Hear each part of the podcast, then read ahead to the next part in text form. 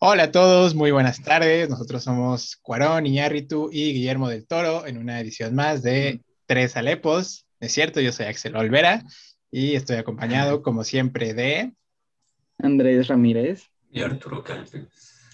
Hola, qué gusto estar aquí con ustedes otra vez en nuestra décima edición, me parece.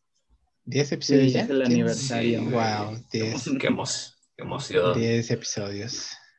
Después de que te sacaron las muelas. Ah, sí, sí, sí. Es mi primer episodio sin dos muelas del juicio. Mañana me operan y me van a quitar la otra. A la Entonces, nos volvemos a ver en un mes, amigos. Ah, no es cierto. Este, vez, bueno, ya saben sí. que, que las secciones son lo que estuvimos viendo. Luego la sección para mimir, la que le ponen a los niños en las guarderías para que se queden dormidos. la sección de Andrés. Y el tema fuerte, el tema principal, que en esta ocasión es The Midnight Gospel. Entonces, Sí ya saben, quédense o adelántenle si nada más les interesa, les interesa que hablemos de esa serie, adelántenle porque ahorita vamos a la sección de qué estuvimos haciendo. Y Ah, cuéntanos, que Andrés. les importa, pero que les vamos ¿Qué, a contar. de ¿qué viste, formas. Andrés? ¿Qué viste? Pues estuve viendo, no muchas cosas. La verdad es que me la pasé viendo una serie que se llama F is, F is for Family. Es este, una serie animada, Pura animación, ¿ves tú? pero es que es una historia curiosa porque yo quería ver algo como tipo Paradise PD, porque en lo que hago la comida, pues, o sea, no me voy a poner a ver, no sé, Midnight Gospel, ¿sabes? Este, sino que o es Masterchef o es eh, algo así como... tonto mientras, no- mientras cocinas. Ajá. La inspiración. Viendo Masterchef Junior y cómo les queda más chido a los niños que al Andrés. Sí.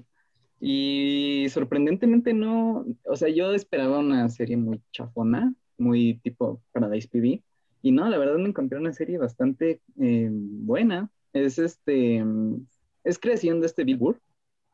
Y Ay, es- un genio. Sí. Ajá, y es la vida de una, pues sí, una familia de los setentas que básicamente de lo que trata de demostrar ahí en la serie, pues es denotar el machismo, ¿no? Que hay tanto en, pues sí, en la sociedad y cómo se ve con- en la relación del papá y de la mamá o de los esposos.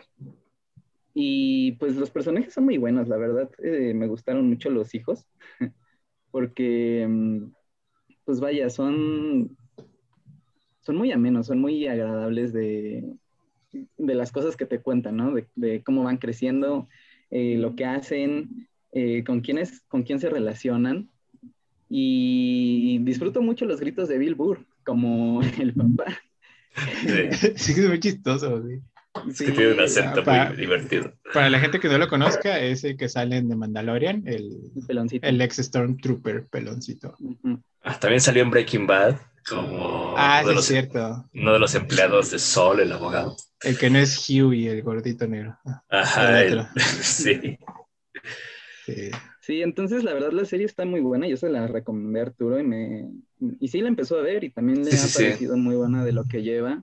Eh, sí, o sea, no cae en el humor tipo Family Guy o tipo eh, Paradise PD, ¿no? Sino que sí, o sea, no es un, no es, digamos, es que también llamar al humor como intelectual es este muy pedantero, ¿no? Entonces, es un humor Como, nada más, ¿no? como O sea, fan de Rick and Morty, ¿no?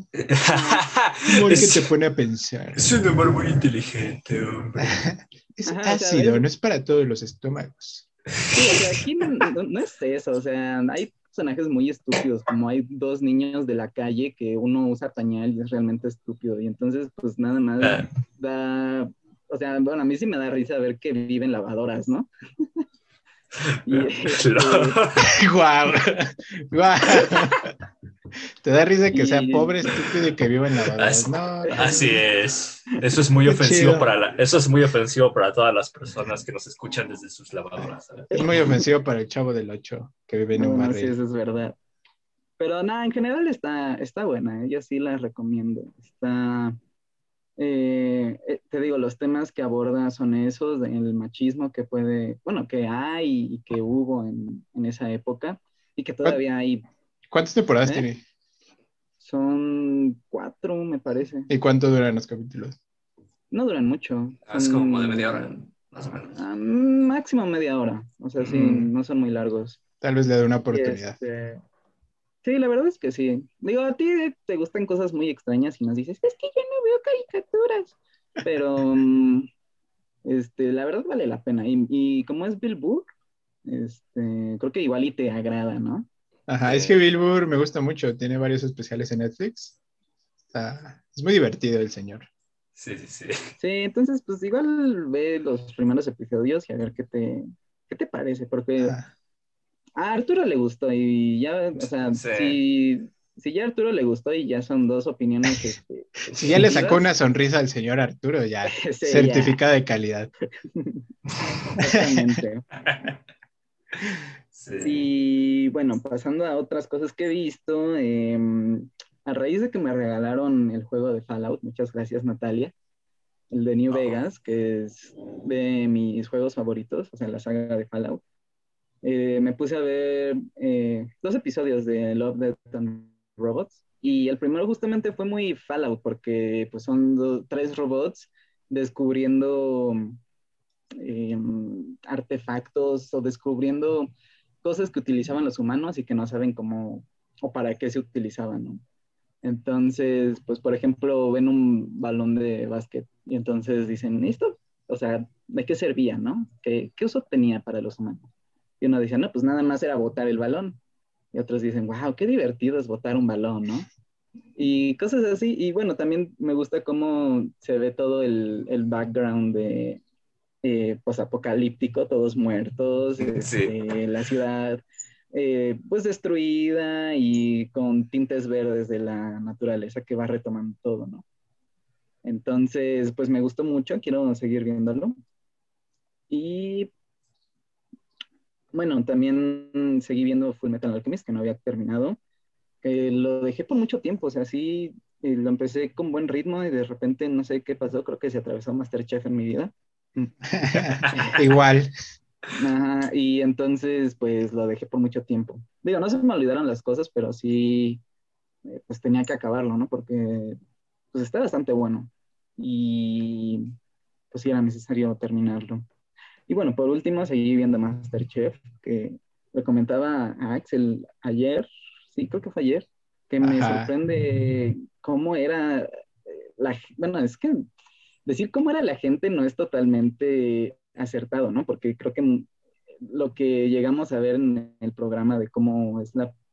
O sea, lo que era aceptado en los medios, personas. ¿no? O sea, un- cómo había Bueno, cierta sí, aceptación a un ya no discurso. es- ajá, que pues, eran muy machistas, ¿no? O sea, las- personas que salían.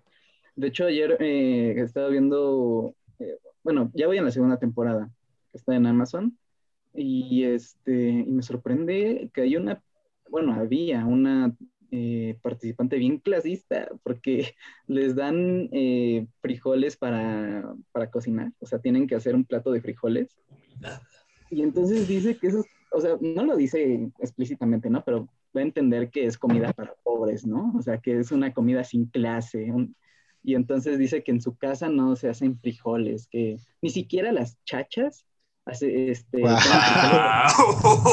Sí, sí, sí, porque están hartas de que en sus casas siempre comen frijoles y entonces cuando llegan a la casa de esta señora, este, pues comen verdadera comida, ¿no? Alta comida.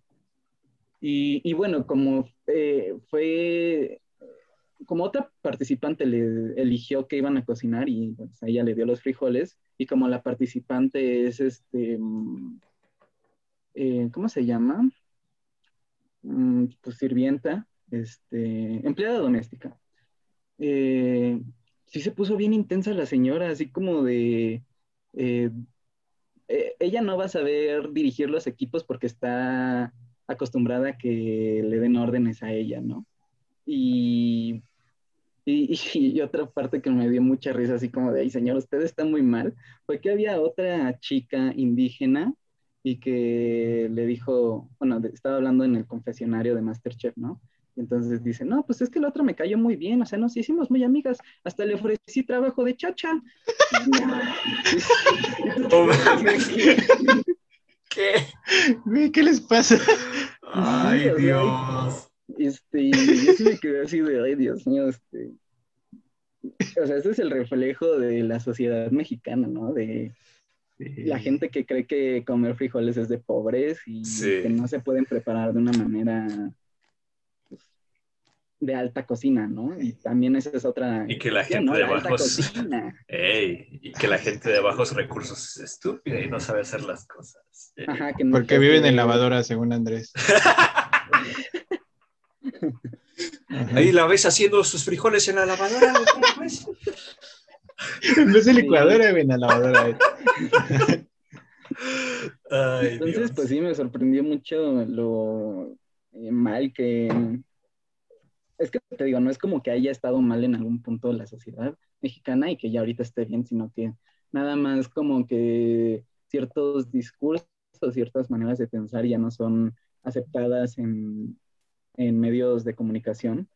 Sin embargo, pues siguen presentes, ¿no? Aunque ya no se hablen eh, así tan abiertamente, como que en los oscurito siguen persistiendo. Entonces, pues es bastante triste que eh, viendo programas así te des cuenta, eh, pues cómo está la, el pensamiento mexicano, ¿no? Y que es, o sea, y que es un problema que es, ¿cómo decirlo? Mm, es que no nace de la comida, sino que se... Mm, hace implosión en, un tema de comida, ¿no? Que obviamente la comida es identidad y, no entienden que los frijoles pues son parte importante de la alimentación del mexicano, ¿no? Y que no está mal comer frijoles, a mí me gustan mucho los frijoles, sí. Este, y es que es lo básico. ajá, y, hay muchos platillos con frijoles muy ricos, o sea, en verdad. Claro, puedes ponérselos a lo que quieras. Incluso, a tu, incluso a tu caviar, señora mamadora. Sí, sí, sí. Ah, porque aparte me, pareció todavía más curioso que la señora se dedicaba al arte, ¿no? Era promoción, era de promoción cultural o algo así, ¿no? yo dije, wow, o sea, la que se supone que es culta y que debe de tener eh, mayor perspectiva de la situación social, pues al parecer no, o sea, nada más es eh, señora de dinero que,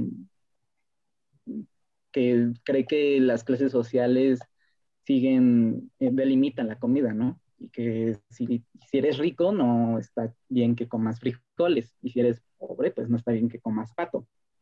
Entonces, sí, está bastante triste, sí, fue como de, ay, Dios mío, esto, pues no está bien, y pues vaya, así es Masterchef, así es México. pues ya es básicamente lo que vi en esta semana. Yo también estaba viendo Masterchef igual en la primera temporada. Es que me fui por orden, porque va Masterchef 1 y luego Masterchef Junior 1. Entonces ahorita estoy viendo Masterchef Junior 1. Y, y sí, o sea, Masterchef 1, el, el, ganador era bien machista. O sea, me acuerdo que se sacó el comentario una vez de, no, yo tengo ventaja porque voy contra puras mujeres y son lentas. Sí, sí, sí. Sí, wow. sí bastante machista el Alan, Alan Rangel, algo así. Pero bueno. Em, además he estado viendo Attack on Titan. Ah, Pero les quiero platicar de dos películas que vi, dos películas nominadas al Oscar. Una es Minari con Steven Yeun y otras personas coreanas. Trata la historia de unos migrantes coreanos que llegan coreano. de los BTS, nah, este Llegan unos migrantes a Estados Unidos en la década de los ochentas y es como su historia familiar, cómo empiezan, em, trabajan cuidando, no, no, cuidando pollos, trabajan checando pollitos, el, el, sexo de los pollitos, si son macho o hembra, porque, o sea, las hembras sí las dejan crecer y se las comen, y si son pollitos macho, pues no, porque no saben rico los pollitos macho, y yo no sabía eso descartan a los pollitos macho. Y. Yo tampoco sabía. Pues vaya, es una historia como de. Es un drama, un drama familiar muy interesante. Está nominada a mejor película. eh, mejor película en habla no inglesa, que ahí está raro porque es una producción estadounidense. De hecho, es de la productora A24 y la de Plan B, de Brad Pitt. Ahí estuvo Brad Pitt de, productor también. Y tiene algunas partes en inglés, pero pues la mayoría es en coreano porque la familia es coreana. Y está, está, está bastante padre, o sea, sí es un drama familiar bastante fuerte porque a la familia le empieza a ir mal. Tienen ahí como su granja y nada más no despega y le invierte mucho dinero el papá. Está, está fuerte zona. Sí, la, la recomiendo. Y también vi Judas and the Black Messiah, Judas and the Black Messiah, Judas y el Mesías Negro, que trata, es, es, una biopic de Fred Hampton, el presidente de, de los Panteras Negras de Chicago a final de los 60. Entonces, es un drama muy interesante porque la película trata de, de Fred Hampton y de la persona que lo traicionó y ocasionó su muerte al final. Por eso se llama. Judas y el Mesías Negro. De hecho, la película empieza así diciendo, es que tenemos que parar a Fred Hampton porque no, no puede, la comunidad negra no puede tener un Mesías. Ella lo entiendes, ¿no? O sea, quién fue su Judas.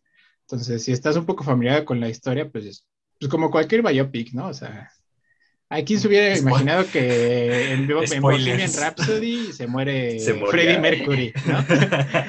Ay, no, qué spoiler. Pero sí, es de ese tipo de películas que aún así sabiendo el final está muy, muy, muy interesante. El, está protagonizada por Daniel Kaluuya y Lakeith Stanfield, que ya habían trabajado juntos en Get Out de Jordan mm. Peele, pero aquí tienen un papel. Bueno, Daniel Kaluuya ya tenía protagónico, y aquí Kaluuya es Fred Hampton y Stanfield es el el Judas, no me acuerdo cómo se llama, se llamaba William O'Neill, que pues termina trabajando como informante del FBI y por su culpa le dan cuello a Fred Hampton. Sí, la verdad, a mí me encantó. De las que he visto. Ah, también vi The Father con Olivia Colman y. ¿Cómo se llama el viejito que salió en Los Dos Papas?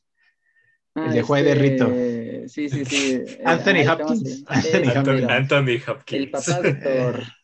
ah, el papá de Thor también. Ajá. Ay, también está muy buena. Es un drama también familiar que trata de, pues Anthony Hopkins, que ya, o sea, por su edad está perdiendo la memoria y como todo lo ves desde el punto de vista del padre, pues no sabes qué es real porque el padre empieza a tener alucinaciones, olvida cosas, se confunde mucho.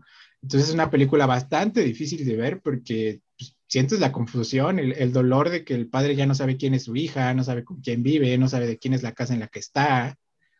Entonces es, es muy difícil de ver. Ajá. Sí, pérdida de memoria. Está muy, muy, muy, muy fuerte. El, final es totalmente desgarrador. Eh, la, la, recomiendo mucho, pero sí es, o sea, es muy difícil de ver. No sé qué le pasó a la academia que, que puras películas tristonas difíciles de ver, porque también, o sea, Minari y Judas and the Black Messiah es, son muy difíciles de ver. O sea, la recomiendo, pero con reservas. Siempre son los dramas, ¿no? Los que aparecen en la cara. O sea, muy pocas veces aparecen eh, comedias o otro tipo de cosas que no son, por ejemplo. Eh, no manches Frida nada, ¿no? no se aceptan devoluciones. Ah, no más, película. Grande Eugenio Derbez, patrocínenos. entonces vi esas tres, eh, las recomiendo mucho. Mi favorita de todas las que he visto del Oscar es la de Judas and the Black Messiah, porque además te hablan de la, de la coyuntura del Chicago de ese tiempo y cómo pues, la lucha de la lucha racial termina convirtiéndose en una lucha de clases, porque pues, Fred Hampton intentó unificar a los, pues vaya, los grupos minoritarios del Chicago de ese entonces. Y pues por eso el FBI le quería poner un tope. Además habla de la lucha armada de las Panteras Negras, ¿no? De verdad es una, una gran película. Y también estaba viendo Black Panther, no la he terminado de ver en Disney Plus. Y sale Daniel Kaluuya también. Sí, sale el cuidador de rinocerontes. Sí. Ah, sí. Están, muy mm. buenas, chavos. Ahí sí tienen la oportunidad de echarle un ojo. pues ya, eso fue lo que vi. puro pollitos en man. Tú puras caricaturas. bueno, tú, Arturo. Yo les traigo las dos cosas. Tenemos caricaturas y tenemos cine serio. Porque Cine anduve serio. viendo, anduve viendo, terminé de ver Vistas, y como dije que lo Ah, haría. sí. Este, madre, madre mía, ¿por qué? Por Pero es que creo que curiosidad. no habías dicho que la habías empezado, ¿no? O sea, Sí, sí, que- de hecho la, la empecé hace poco y me la terminé rápido. Está O sea, ¿tú dirías que tu orientación sexual sería furro curioso? ok. No, no, no, no. No disfruté tanto la serie. Ah, ok. Eh, pero sí, es muy rara, madre mía. Sea, eh, tenía que verlo. O sea, había escuchado de tantas cosas que se habían dicho, tanto mame acá, con, ah, pinches furros, y así. Y dije, tengo que ver esto, a ver de qué se trata. Y vaya, o sea, es una serie rarísima, de veras rarísima. O sea, había, puedo, había, hay demasiados momentos en los que de plano me pregunté, ¿por qué? ¿Por qué estoy viendo esto? ¿Qué, qué, qué, qué está pasando por la mente de la persona que hizo esto? Porque... O sea, imagínate todo lo que pasó en el universo para que tú pudieras ver pistas, ¿sabes? O sea, Ajá, o sea, nací en la época. que conocer, este, vaya, imagina, o sea, O sea, todos esos sucesos. nací, nací en la época correcta. La ¿Tuviste que hacerte amigo de Andrés más para que Ramírez? tú puedas ver. Sí, así es. ¿Viste que hacerte amigo de Andrés Ramírez para que te la, te la contara? Así es. O No, sea, ni si- es que es rarísimo. O sea, la historia ni siquiera parece ponerse de acuerdo con que, consigo misma sobre qué es. Es un drama escolar, es un thriller de suspenso. Ajá, y también como que medio psicológico, ¿no? Ajá, O de crímenes, es un thriller psicológico, es, este, es acción. Es este, pero porque tenemos- romántico. Ajá, es un romance con triángulo por eso incluido, ¿no? O un cuadrado. Cubo, no, no sé qué es, no estoy seguro. Pero... Caricatura orgiástica. Ajá, y aparte interespecie. ¿eh? Ah, sí. Eh, oh, sí, madre mía. Pero, ¿qué te digo? O sea, si, tienen, si les da curiosidad, incluso quizás, bueno, pues vean, para poder opinar y demás, pero neta sí la vi casi casi nomás por las risas, así de- por no dejar. Eh, mm, ah, también vi en la tele, no, no vi una película en la tele, Dios mío. No manches. Guau. Y es que, ajá, hombre, sí, o sea, no había pasado desde hacía ya un rato. Y es que llevaba yo ah, desde hace rato buscando dónde ver El silencio de los inocentes. Ah, ¿No lo habías visto? No, No la había visto. ¿Es la de un niño que sufre en la guerra? No, no, no, es no, de entonces no la la he visto. serie de Hannibal Lecter. Ah, ya. no, es este, la película de, de 1991, eh, protagonizada por Judy Foster y Anthony Hopkins. Ujú. Ah, sí, y- ajá. que- Ajá, como Hannibal. Y no había podido encontrarla en ningún lado. Y pues, vimos, vi que la iban a pasar a la tele y de, ah, pues voy a aprovechar. Y me pareció muy buena, muy buena. Este, es este, ahí tenemos a la protagonista, Judy Foster, que es una detective que todavía no se ha graduado, ¿no? Una estudiante de la academia de, de policía. Y este, que está siguiendo el caso de un asesino serial de mujeres, ya que se llama Buffalo Bill.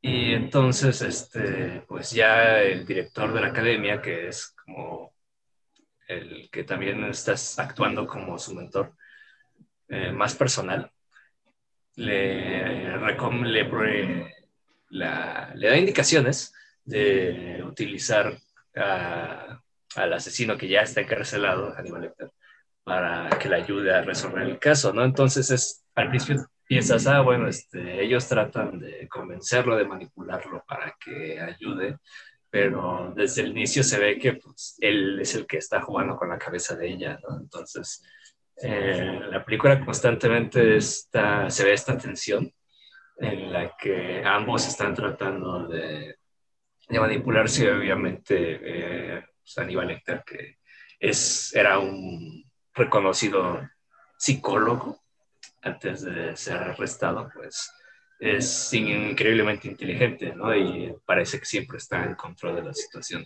Entonces es una película muy interesante, muy así de, de, ver la psique de los personajes, sobre todo de la protagonista que, pues obviamente pues, es principiante, ¿no? En esto es su primer caso real y se nota y también está luchando con, con sus propios problemas y sus traumas, ¿no? Y que son los que la llevaron a ser policía primer lugar. Además de que es un entorno pues, en el que está lleno de hombres, ¿no? Y la película recalca mucho esto, como la ven este, eh, juzgándola o también objetivizándola. Este, y es una película muy fuerte, me impresiona porque es este. trata muchos temas muy delicados, no solo de los crímenes como tales, sino también de sexualidad y también este, trastornos. Y pues la disfruté mucho. Este, la recomiendo si, si la encuentran y no la han visto, este, véanla. Porque ¿Ya has visto las otras dos? No, no he visto las siguientes, este, las quiero ver, pero ah. vi, vi, que Judy Foster ya no es la, no, la, es la protagonista. la que sale en, en, Alien, creo que sí, ¿es ella? Sí, creo que es la que sale. Ajá, en la 2 de, en la 2 del silencio de los inocentes ya hablan los inocentes o todavía no? O nada más susurran. Y ya no ah. hablan chido, ¿no? Madre mía. Wow. Sí, es que son creo que tres, si no mal recuerdo. Está la de Silencio de los Inocentes, está Hannibal y está la de El Dragón Rojo. Ajá, y todas En la última sale este Edward Norton.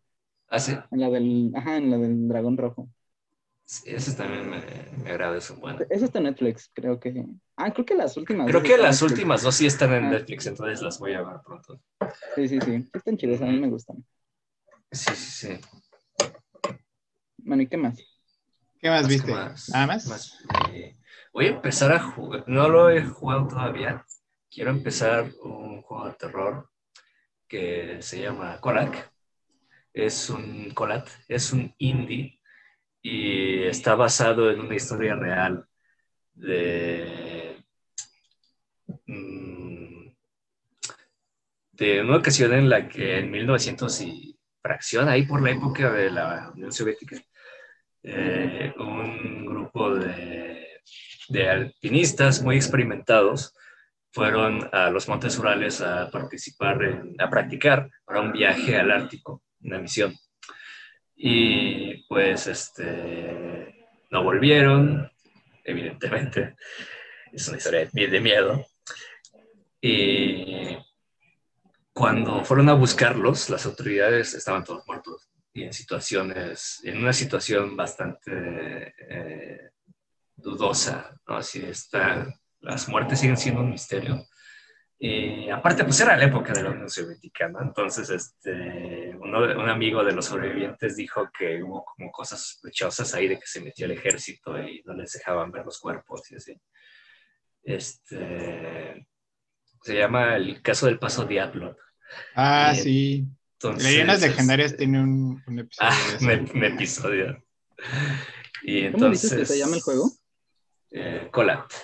Así con K de Kubal y H. Y lo bien recomendados así de indies, de miedo. Y, pues quiero probarlo, ¿no? Para ver qué tal, porque al parecer este, se metieron, o sea, le metieron cuestiones de brujería y no sé qué tanto más, porque es como una, esa región de los Montes Urales está como vedada por las tribus eh, locales y dicen que el lugar está maldito, ¿no? Y eso es lo que he estado viendo y lo que quiero revisar. Ah, hablando de cosas soviéticas, yo empecé a leer el libro de Voces de Chernobyl de Svetlana Alexievich, que son como testimonios orales de, pues, de todo lo que pasó con Chernobyl y así. Apenas llevo como 50 páginas, pero promete mucho, la verdad. O sea, que está muy bueno y eh, para hacer el guion de la serie de Chernobyl de HBO, se basaron en algunas cosas. Sí, se basaron en, ese libro, sí. Ajá. Sí, sí, También está muy chido. Que yo no sabía que, o sea, el país más afectado fue Bielorrusia. Ya, Cosas que, no, todo. co- cosas que no te dicen, pues sí. Ajá. Lo que no quiere que, que sepas la Unión Soviética.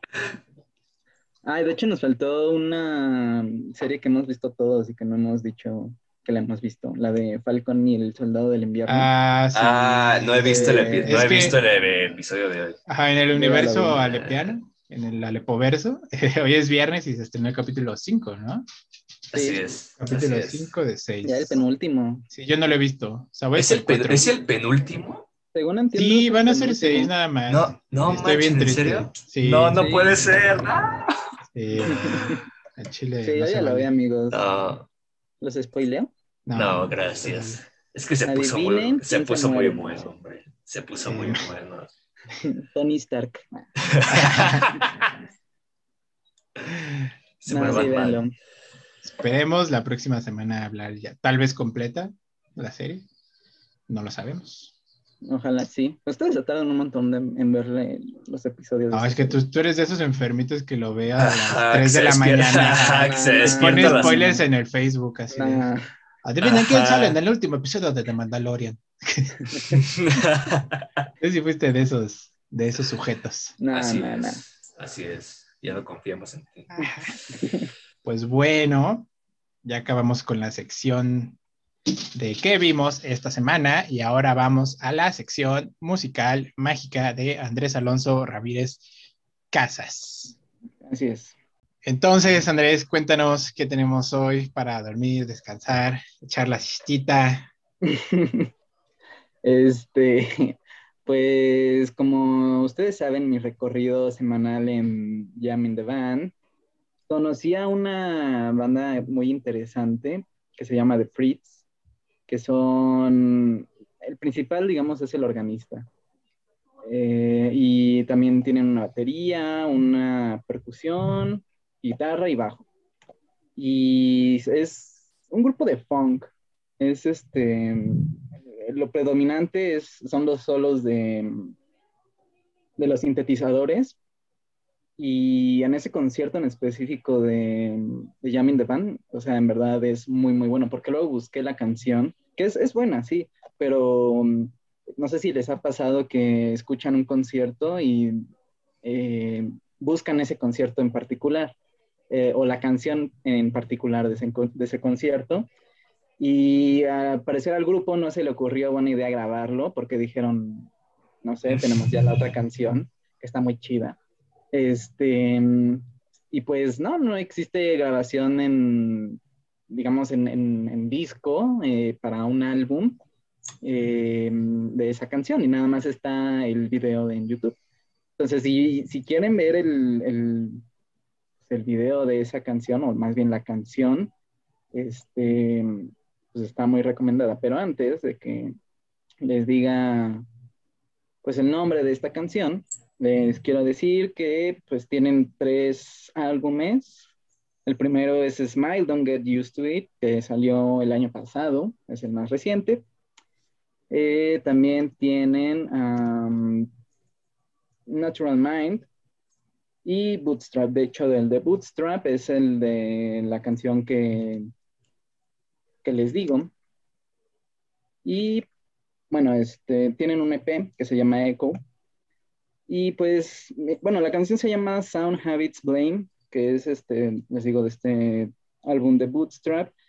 Eh, en verdad, busquen ese, esa canción, ese concierto de the Band, porque es muy buena. Y, y, si la pueden comparar con la otra del disco, van a notar la, notar la, la, la diferencia entre ambas. La otra del, del video es mucho más eh, como pasional, ¿sabes? O sea, más, más intensa. Se notan las subidas de, de intensidad en los instrumentos. Tienen eh, secciones nuevas eh, que son improvisadas. Por ejemplo, el solo de guitarra que hay en esa, en esa grabación es, es muy, muy buena. Y en cambio, en la versión de, del álbum, pues, es, o sea, está bien, pero pues no, es tan, no está tan buena como la otra. Entonces, pues sí, les recomiendo esta canción. Digo, este grupo, bueno, sí, esta canción y este grupo. Y bueno, el otro grupo eh, se llama Los Lobos. Es un grupo que reside en Estados Unidos, pero son de raíces mexicanas y tienen eh, varios estilos en su, eh, en su discografía. O sea, va desde lo chicano, del Tex-Mex, eh, country, folk, bolero y también canciones norteñas, ¿no? Y tienen una discografía bastante amplia porque empezaron, si no mal recuerdo, el grupo se formó como por los 60 y tuvieron, eh, de hecho los primeros discos son de los 80s y de los 80s pues siguen eh, activos. Tienen un concierto de hecho en Tiny Desk eh, y creo que han participado en grabaciones con Disney, si, si no me falla el dato. No recuerdo las canciones, pero sí está. Hicieron el soundtrack de Endgame, ¿no?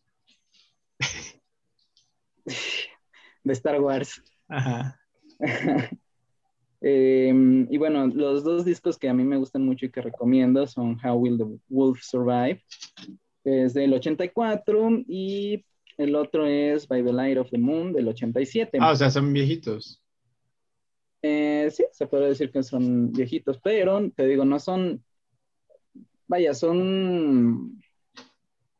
No, sientes la época de los 80, ¿sabes? O sea, no es el sonido ochentero disco, eh, sino que, pues sí, son esta fusión de, la música del norte con la música eh, de Estados Unidos, con el rock en específico. Y por ejemplo, hay unas canciones que a mí me gustan mucho de estos dos discos, que una es Serenata Norteña, que es de How the Wolf Survive. Prenda del Alma es una canción bien bonita. Por ejemplo, e, en esta canción, ah, las letras dicen, ¿cómo quitar la esencia de las flores? ¿Cómo quitarle el viento a la armonía? ¿Cómo negar que te amo, vida mía? ¿Cómo borrar de mí, eh, de mi alma esta pasión? Entonces, pues... Quevedo se queda corto. ¿Eh? Quevedo se queda corto. Sí. Y entonces, pues sí, estas canciones son muy, muy buenas, son muy para cuando estés triste por el desamor, porque no puedes conquistar al amor de tu vida. Pues puedes poner estas, estas, dos canciones, en especial Prenda del Alma, para que amarre, ¿no? El, el dolor del desamor. para que amarre.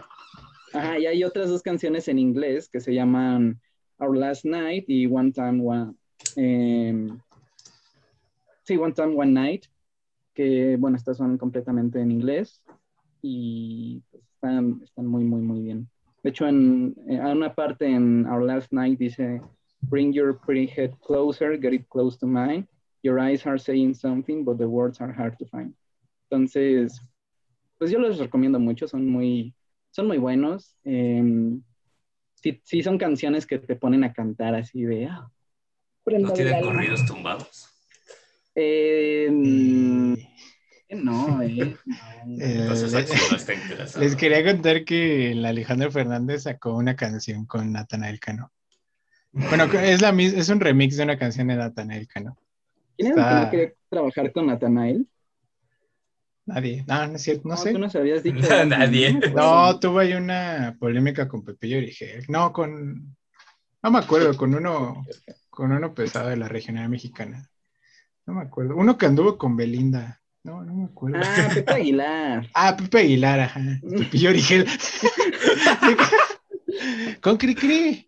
No, ajá, con, con el Aguilar. Ajá.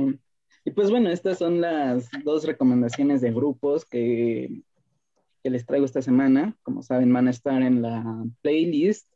Eh, seguramente de las canciones que les eh, hablé, o las canciones que les hablé, seguramente las voy a poner ahí. Y pues sería todo por esta sesión. Ah, bueno, me faltó decir que ayer en las ligas menores estrenó una nueva canción que se llama La Nieve. Entonces, por si les interesa el grupo, que ya se habló aquí antes de, este grupo, pues ojalá puedan escucharlo. Está bien la canción. Eh, sí, sí, sí, sí. Digo, me gustan más las otras de que ya he escuchado, pero está bien. Igual me gusta más conforme la escuche. Bueno. Qué bueno, Andrés, muchas gracias por este espacio que nos brindas para dormir, descansar, tener tranquilidad.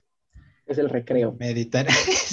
el recreo. Ya volvimos, ya regresamos al salón, ya comidos, descansados. Fuimos a la cooperativa por unas papas y un pau pau. Y ahora Una sí, deliciosa. Una, de, una manzanita deliciosa. Ojalá nos patrocine, pero estaría bien muy chido tener nuestra Ay, manzanita sí, deliciosa güey. aquí. Que nos regalen así unas cajotas. Ajá, mientras hacemos el programa. Hay que, hay que llegar a un convenio, pero primero hay que pasar de los 10 seguidores. a ver si nos patrocinan. Hay que hacer cuentas falsas, así. de- Ajá, sí. Juan Pérez. Sí. Juan Pérez 123.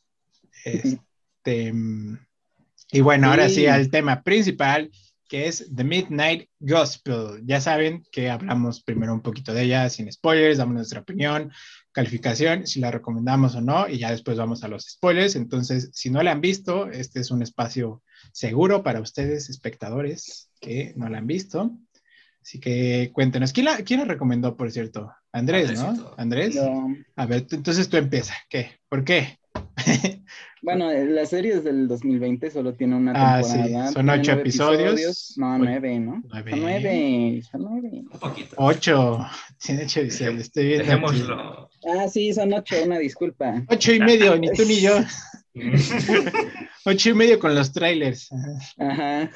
Ajá. Eh, Pues me llamó la atención porque cuando estuvo, cuando apenas salió, pues sí causó como que mucho furor, ¿no? O sea, yo veía, por ejemplo, en Facebook que mucha gente estaba hablando, hablando de la serie. Entonces, bueno, en el momento no la vi. Dije, ah, la veré luego.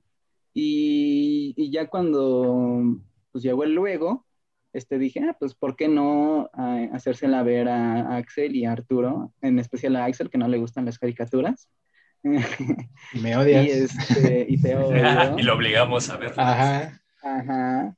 Entonces, este, pues básicamente fue por eso. Yo la verdad no esperaba, no sabía muy bien qué esperar, eh, porque tampoco me había puesto como a investigar de la serie, o sea, no había visto ni reseña, nada más había visto como las imágenes de, que compartían y pues las mismas imágenes que tiene Netflix, ¿no? O sea, de, digamos, la portada de la serie. Así, ay, mira qué cotorrito el monito rosa. Y su gorrito. Ajá, sí, sí, sí. Su sombrero de rabadón. Sí. Ajá, de Veiga. Uy, refer- referencias ñoñísimas, señores. Sí. Y entonces, pues sí, o sea, no sabía muy bien qué esperar y ahora que la veo, pues em, sí me gustó, solo que sí es un poco pesada en momentos, porque pues sí es una tunda de información sin parar, ¿no? Y son, o sea, los episodios duran 20 minutos, o sea, no es como que sean 40 minutos de una trama complicada, sino que es, es una conversación eh, entre dos personajes y esta conversación es la que hace que todo se sienta... eh, bueno, no es la conversación en sí, sino lo que dicen en la conversación. Es que antes Aparte me, que me- pasa en- me gustaría contarles cómo, cómo empezó la serie, porque, o sea, la crearon Pendle- Pendleton Ward y Duncan Trussell, que trabajaron juntos en Hora de en Hora de Aventura. aventura. Ah, Ward es el, que, el creador, ¿no? Sí, el creador de la Hora de Aventura. Y Duncan Trussell trabajaba ahí como guionista y productor. Ujú. Y entonces Duncan Trussell sacó un podcast. Ajá, tenía un podcast con su familia, Sí. se llamaba Duncan Trussell Family Hour, donde hablaban precisamente de todos estos temas que se tratan en la, en la serie. Y a este Ward le, le gustó mucho, o sea, porque le gustaba mucho escuchar a la gente hablar de filosofía y temas espirituales, ¿no? Que son los que se tocan en, en la serie y eran los temas que se tocaban en el podcast. Sí. Y dijo, ah, mira qué cotorro. ¿Y si la animo? Y ya hizo la animación. De hecho, el primer trabajo que hizo fue el del primer capítulo, el de los zombies y las drogas. Sí. Entonces le presentó el trabajo a este Trussell y el Trussell dijo, ah, órale, qué cotorro. Pues va, todo el trabajo. Y así es como ahora tenemos The Midnight Gospel, que sí se nota muchísimo que es, Sí, que es podcast. ajá, es un podcast. Ajá, Sí, sí, sí. sí. De hecho, Entonces- eso fue lo primero. Ah, bueno, sí. Ah, perdón. Sí, sí, es habla, que habla. fue lo No, no, primero no. que fue medio chocante al inicio porque pues yo no tenía idea de qué era, no, no tenía, no conocía todo ese trasfondo. Y entonces empieza el primer episodio y dices, ok, no, pues tenemos al chavo espacial que hace su podcast este, espacial y que viaja a realidades virtuales, ¿no? Para entrevistar gente o cosas, más bien. Y entonces, pues empieza el, el, el diálogo como tal, ¿no? En la entrevista y no tiene absolutamente nada que ver con lo que estoy viendo, ¿no? Entonces, como que eh, fue, fue muy choqueante porque, eh, de hecho, al principio y en general, a ver, ocasiones es como medio pesado seguir la conversación eh, mientras sigues con la animación, porque no solo es la conversación fluida, así rápida, eh, sino que la animación también es muy rápida y pasan muchísimas cosas y luego no son cosas sencillitas, ¿sabes? O sea, son cosas bien locas, bien... Es que es toda una historia que te están diciendo. En la es como si, uh, de hecho es lo primero que noté, si en cada episodio es como si hubieran dos narrativas distintas, la que estás viendo y la que estás escuchando. Y entonces es muy complejo y muy interesante como tratar de encontrar qué tienen en cuáles son los puntos en común entre las dos cosas, eh, porque hay, hay ratos donde la neta eh, pues, parece que no hay nada, que dices, estoy escuchando una cosa y estoy viendo otra que nada que ver. Sí, pero lo curioso es que hay episodios en los que sí es mucho más notoria la relación entre lo que se dice sí, por supuesto. y lo que se muestra. Entonces, sí, sí, sí. y bueno, eso también es el, el trabajo, ¿no? Y lo que llega a ser un poco cansado, porque tienes que estar prestando atención en, en la conversación y de ahí sacar el tema principal de la conversación, ¿no? Y a partir de eso, eh, y conforme vas viendo la animación, eh, tratar de relacionar ese tema que no está, digamos, fijo, sino como que se está moviendo, porque en el de las drogas, por ejemplo, comienza en, en, el tema de las drogas y de ahí se mueve a una, a una interiorización del ser. Sí. Entonces, eh, y eso ya se ve un poco más relacionado con lo de los zombies. Pero al principio sí es como de, o sea, están las drogas y te están hablando de su primera vez con las drogas y de fondo ves a... Cuando casi se muere con las drogas. Ajá. y mientras hay una invasión zombie, ¿no? Y hay tiros y, demás. Sí, entonces pues sí es, es, es quizás tedioso, aunque quizás tedioso quede muy feo para describir eh, el sentimiento, pero sí es trabajo que se tiene que hacer para al menos mm, no entender la serie totalmente, sino como que darle un plus a lo que te están contando. Creo que también otra cosa es que, bueno, no, ni siquiera sé si está doblada, pero sí, sí está doblada. es que bueno, la vi en inglés eh, con subtítulos, y pues sí era un, sí, era trabajoso, ¿no? Este, estar ahí leyendo los subtítulos y, viendo la animación, y ahora veo los subtítulos y ahora la animación, y entonces pensé, ah, supongo que esto es mucho más sencillo para alguien que sabe bien inglés y no está escuchando toda la conversación mientras ve la animación así directamente, ¿no? Sin distraerse con los subtítulos. Y quizás, este es más sencillo así. ¿no? Sí, está doblada y precisamente por eso yo también creo que ya los últimos tres episodios sí los vi en español y la voz del el simulador es la de Visión. sí, este, entonces bueno, yo así para terminar esta sección de generalidades, yo sí la recomiendo, pero sí em, tomárselo muy con calma porque si te lo avientas así todo de corrido o pierdes muchas cosas de, lo que te están contando y nada más te quedas con, no sé, ver lo que te están eh, mostrando. Y pues vaya, creo que sí vale la pena más que das un episodio, no sé, cada día al menos, si es que quieres llevar un ritmo rápido, ¿no? Si no, pues así poco a poco, una vez a la semana, cosas así. Porque, pues sí, sí se vuelve, digamos, los temas no son fáciles de resumir, o sea, sí, ¿no? Pero, o sea, la muerte. Pero ¿cómo, cómo resumes la muerte, no? Ajá, es que no es nada más eh, la muerte como tal, sino, por ejemplo, luego hablan del proceso, ¿no? Y, y cómo esto tiene repercusiones en uno mismo, en otras personas y cosas así. Entonces, y también hablan de, la, de la comercialización con la muerte. Sí, pero la capitalización de la muerte es un gran hecho. Si te preguntan, oye, ¿de qué trata la serie? No, pues, pues es como un Rosita. Ajá, un Rosita que eh, viaja. Un chavo rosa. Y... habla. Y habla. Tiene un podcast. Ajá. Porque sí es muy complicado como eh, encontrar un tema, tema principal. O sea, yo, yo pensaría que sí sería como la muerte, ¿no? Porque eh, en, bueno, no sé si decirlo aquí en generalidades o ya en, en, en, el siguiente, en la siguiente sección. No, espérate, para que se quede enganchada la audiencia y no se vayan. Bueno. Nuestra inexistente audiencia. bueno, entonces, ¿qué, este, ¿qué calificación le dan y ustedes si la recomiendan? ¿Tú quieres empezar, Arturo? Bueno, o sea, seguir o, pues, pues mira, yo le daría un 9 en general así, porque me parece muy buena, tiene muchas virtudes. Eh, sí, es muy interesante este, pues, darle seguimiento a todos los temas.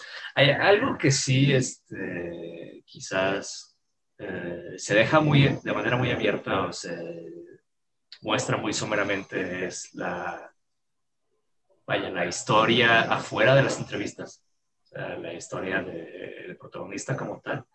Que, y, el mundo de este protagonista que es muy extraño y en realidad no se explica mucho o nada. Y es, este, vaya, o sea, te deja con muchas preguntas, ¿no? Mucho se deja la imaginación. Y esto no es malo, pero sí me habría gustado ver un poco más de esto. Y ah, hubo episodios, sobre todo por el final, más o los últimos tres, dos, donde pensé que se iba a, explorar un poco más esto. Y, y no fue así, no vale, spoilers. no fue tanto así. Entonces, este, quizás es lo único que me quedó de ver. Además, solo es una temporada y no tiene mucho tiempo este, que salió, entonces eh, no sé si se vaya a continuar o si ya así se quedó. Lo ignoro. Pero en general me parece muy buena. Entonces yo le doy nueve. Así. ¿Nueve? ¿Tú, Andrés, cuánto le das? Igual, un, nueve. Nueve. Pues yo, o sea, saben que tengo un problema con la animación. Y especialmente tengo un problema con la animación que es de ese tipo, como súper random, de, wow, estamos locos, nada tiene sentido y hay muchos colores porque me, me desespera bastante, pero no sé, con esta serie sí me gustó. O sea, precisamente por eso empecé hablando del problema que tengo con, con ese tipo de series, porque siento que el contenido vale muchísimo la pena.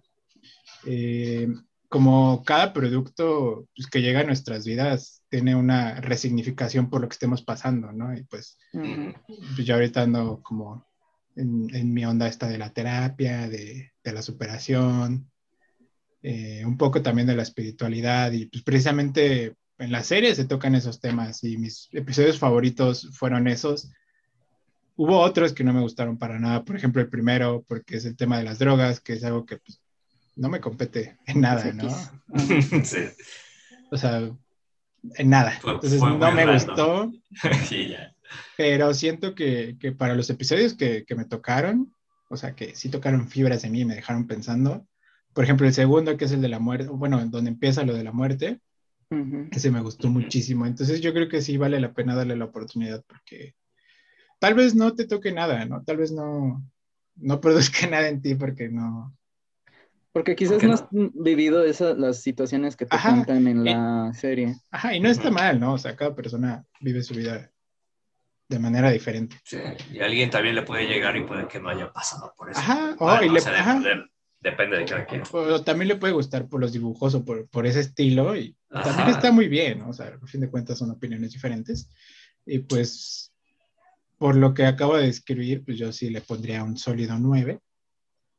Y pues creo que es la, la primera cosa, ¿no? Que tiene una calificación de 9 aquí en tres alepos. Un anime, como un anime, anime 9, ajá. Sí, así es. 9 en promedio de 3 Alepos.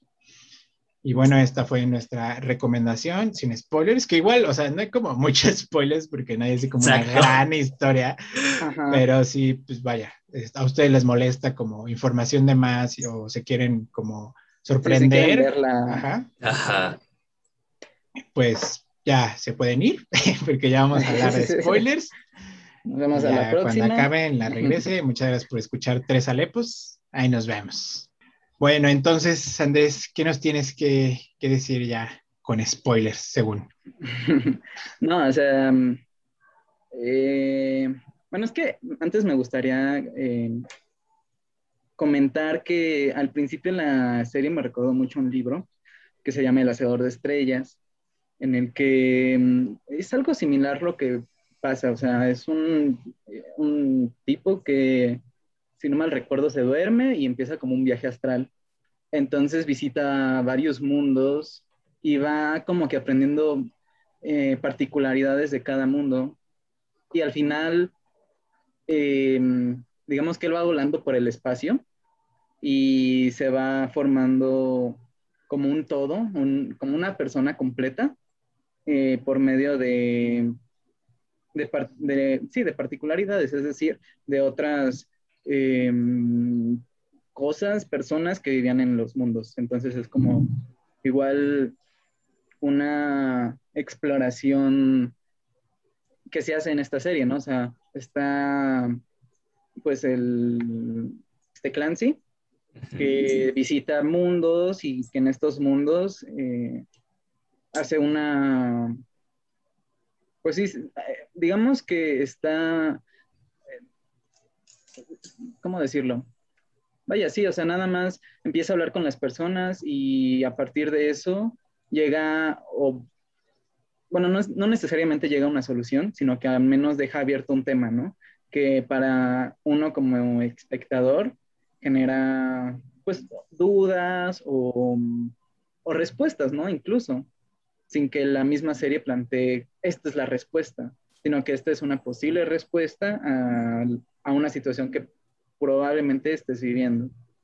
Entonces, bueno, ya una vez dicho esa comparación, o ese recuerdo, este, lo que quería decir era que en el último episodio, eh, ya ves que están la, bueno, que aparece la mamá, ¿no? Sí. sí. Que es eh, la voz que hizo la mamá es en realidad la mamá de... Sí, sí, es la madre del creador del podcast. Del de Davis.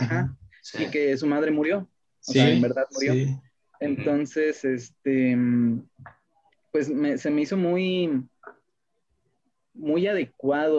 No, pues ese episodio, eso, digamos que los dos últimos episodios me gustaron mucho justamente em, porque se mantuvo este tema de la muerte por ejemplo, el, episodio del Capitán Pez con los gatos, ese no me gustó mucho eh, por el tema. O sea, yo no, no conozco mucho del esoterismo, de la magia, de la que hablan. Entonces yo estaba así como de, no entiendo nada. Sí, no, se acabó, de onda. Sí. Este, y como que la verdad no es un tema que me interese mucho. Entonces sí estaba como de, mm, ok. Y yo esperaba quizás que tuviera una continuación con el siguiente, y en realidad no, no tienen una continuación muy fija cada episodio. O sea, no, en realidad no. Quizás los, los, que tocan el tema de la muerte sí tienen una, una, una, línea, ¿no? Eh, más, más notoria y que sí valdría la pena mm, verla, pues no de corrido, pero sí en orden, ¿no?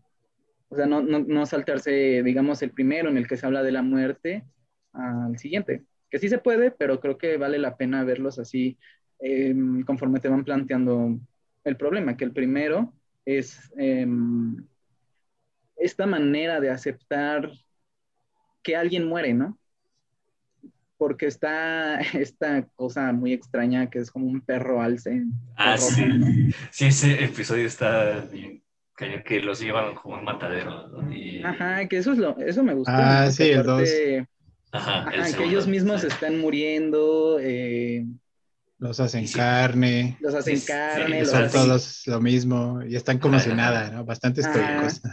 Sí, están ignorando completamente la situación que esa es otra, que es como recurrente, que el protagonista aparece.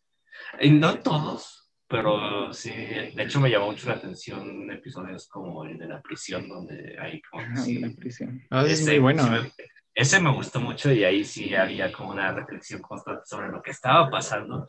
Eh, y lo que se decía. de lo que estabas viendo, lo que se estaba viendo, con lo que se decía. Porque del segundo sí ahí dije, madre mía, aquí hay una distopía rara gobernada por, Ah, sí, por... por... parásitos payaso que Sí, sí. están controlando una, un KFC de, de seres conscientes. Está muy loco. o sea, sí. Sí. Y, y, y el- los temas, te digo, este tema de la muerte y cómo hablan de que aceptar la muerte es una forma de liberarse y que ese tema se toca mucho después en los últimos dos episodios, o en el último al menos. Eh, además de que, pues no hay mucho que decir, ¿no? Y ya cuando te toca, o sea, es como aceptarlo y decir, ok, eh, está bien, casi, casi ni modo, ¿no? Pues ya que le hago, mano. Ajá. Sí, sí.